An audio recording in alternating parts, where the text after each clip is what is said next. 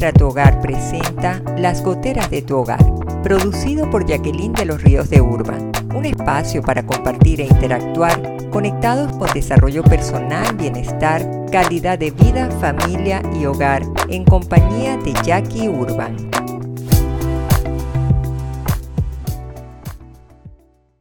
Hola, ¿qué tal? Bienvenidos a Las Goteras de tu Hogar un nuevo episodio con Jackie Urban, como cada semana, siempre buscando apoyarlos en todas las maneras de llevar la vida en el hogar, en todas las situaciones que se presentan en una casa, en la familia, en la pareja, con los niños, la economía familiar, en fin, muchísimos temas que es necesario que reflexionemos, que tomemos acciones y hoy precisamente vamos a estar hablando cómo superarnos para vencer las dificultades de nuestra relación matrimonial.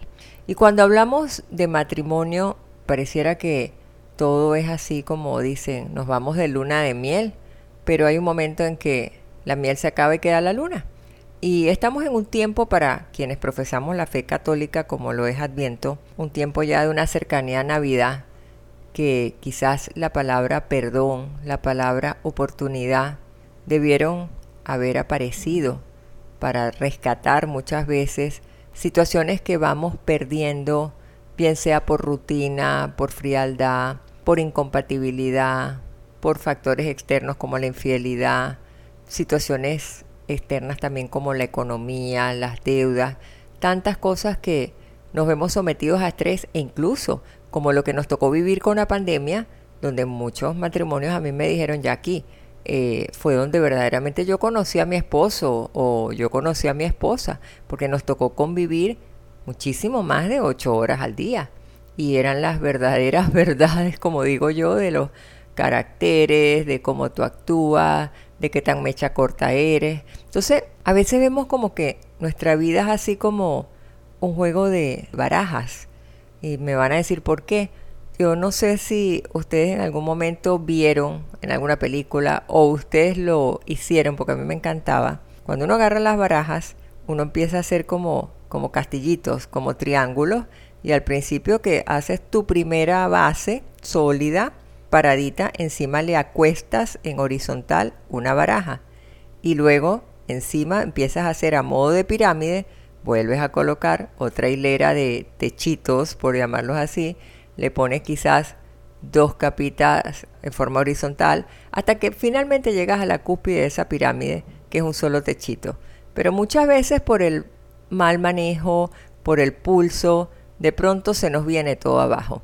Pues yo visualizo así muchas veces los hogares, porque si la base en cómo tú aterrizas tu relación de matrimonio no lo haces sólido, toda la familia se va a ver afectada. Hasta la mascota, diría yo por ser exagerada. Pero lo que pasa es que vemos más afuera que adentro. Y son muchas las variables que intervienen y de esos que yo quiero ir desarrollando este compartir durante el día de hoy. Miren, el matrimonio no es un territorio fácil. No importa si se trata de una unión a largo plazo, ah, no, porque es que estamos recién casados o estamos en la madurez. Toda pareja enfrenta situaciones de estrés, de comunicación, se distraen en las redes sociales, en vidas ajetreadas, nos perdemos la esencia porque caemos en rutina. Pero a pesar de mucha base sólida de amor y respeto, para una pareja puede ser difícil también cuando tiene que manejar situaciones indeseables, los llamados conflictos. Entonces, ¿qué es lo que más comúnmente vemos allí? que quedamos durmiendo en habitaciones separadas o empezamos a tratar de buscar afuera lo que no nos está satisfaciendo adentro. Encontramos eh, casos donde hay más chateo sumamente frecuente y capcioso con otras personas, que son esas inquietudes, si ahí viene mi esposa, me va a descubrir, o si mi esposo se entera, yo dije que era un compañero de escuela, empiezan los misterios, empiezan las mentiras, después empieza una disminución considerable en la intimidad conyugal, empiezas a tragar, a evadir, a acumular, a llorar en silencio, a sentir rabia, a sentir dolor. Y llega un momento que tú empiezas a compartir más contigo misma, como persona, empiezas a pasar más tiempo en soledad que en tu relación de pareja. Entonces, ¿dónde está el problema? Mire, matrimonio que exista no se exime de un problema. Las crisis son situaciones naturales que se van a presentar dentro de todos los ciclos. Es como una montaña rusa. Unas veces más estables, otras veces sentimos más crisis. En el matrimonio todas estas situaciones pueden y deben superarse. Pero tiene que haber algo. Buena voluntad, buena disposición y saber tú manejar tu inteligencia emocional. Cuando ambos tenemos la capacidad y la madurez de sentarnos, mirarnos a los ojos y enfrentarnos hablar nuestras diferencias, eso es una herramienta valiosa, es el plus que todos necesitamos, pero vamos a necesitar de muchísimos medios que sean necesarios, de tener esa disposición para superar esas dificultades, que si las sabemos manejar en una forma adecuada, eso va a hacer que maduremos en la relación, eso va a fortalecerlo, nos vamos a dar cuenta dónde están a veces los nudos de los zapatos. Y allí vamos a madurar.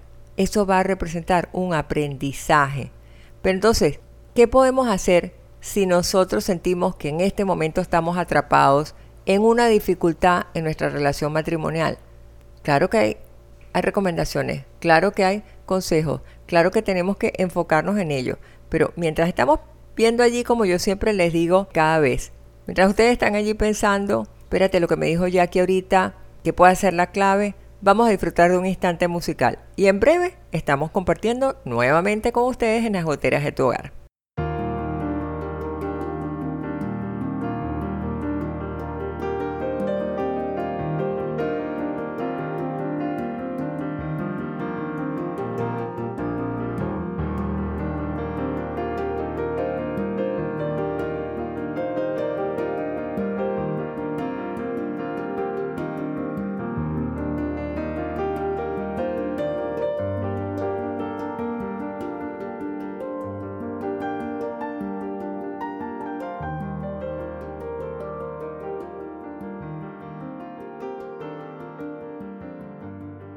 Si te gusta este episodio, recuerda darle like y compartirnos tus comentarios. Suscríbete para que no te pierdas ninguno y te lleguen los recorderis de cada estreno.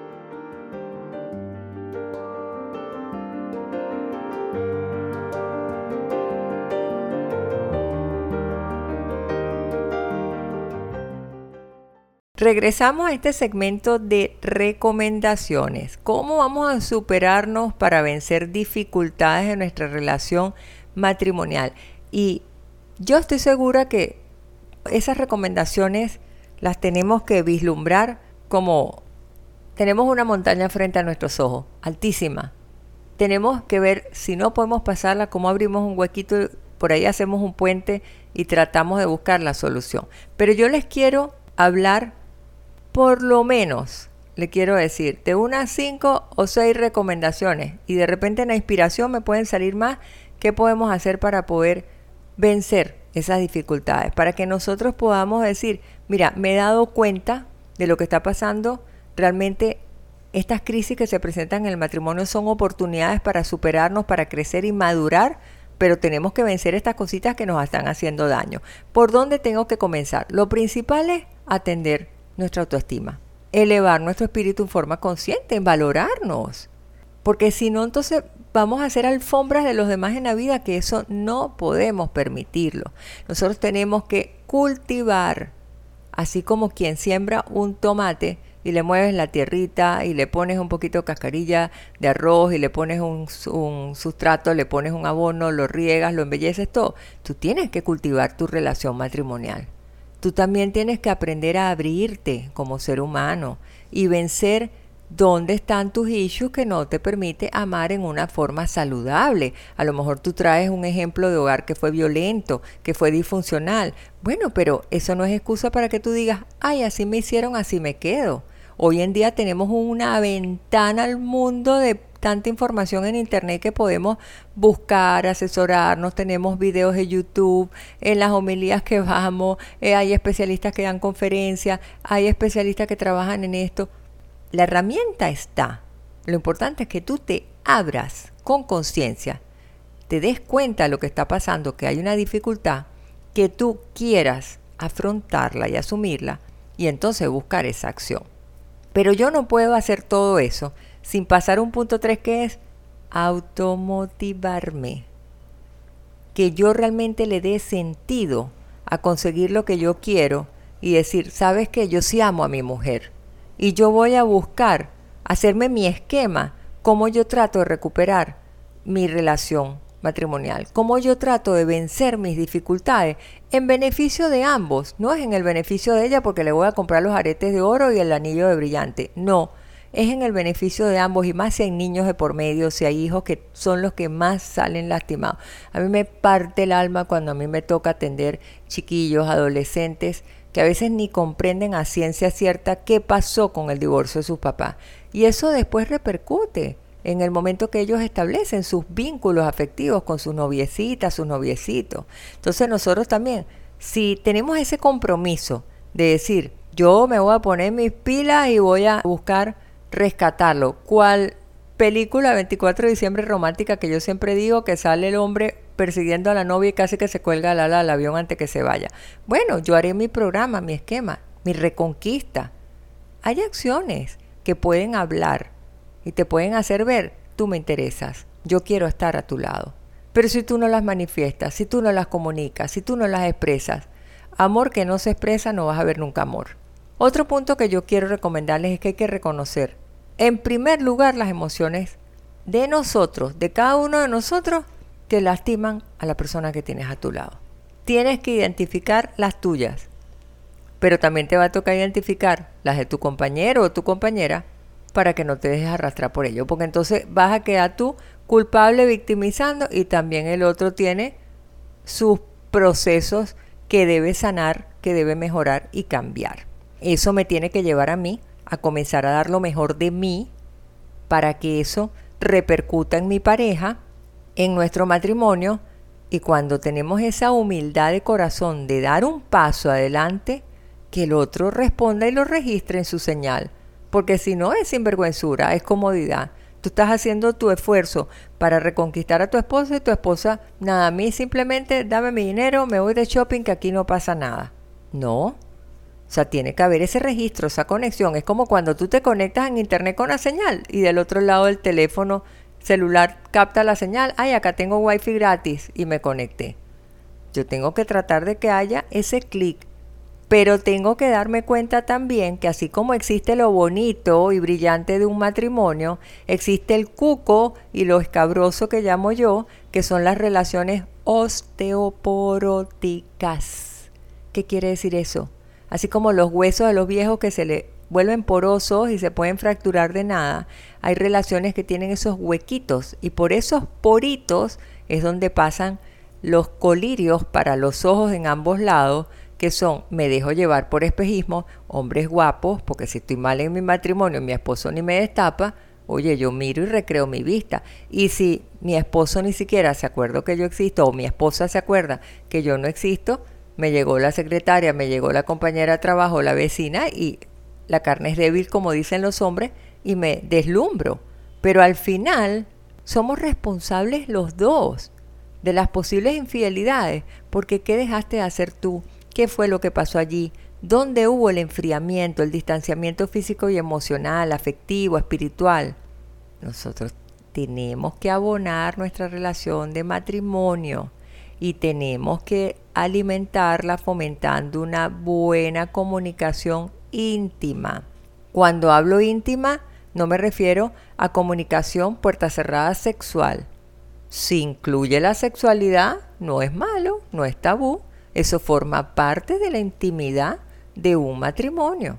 Pero lo que importa cuando hablo de la comunicación íntima es que tú realmente seas sincero contigo mismo y que tú compartas las debilidades, las limitaciones que cada quien está viendo en sí mismo y en el otro, porque eso te va a ayudar a ti a edificar el matrimonio que ambos quieren. Y yo lo aprendí porque yo he sido coordinadora de los encuentros matrimoniales del padre Ignacio Larrañaga y él te decía siempre, cuando nosotros logramos reconocernos, el camino está fácil. Y él decía, si supiéramos comprendernos, no haría falta perdonarnos.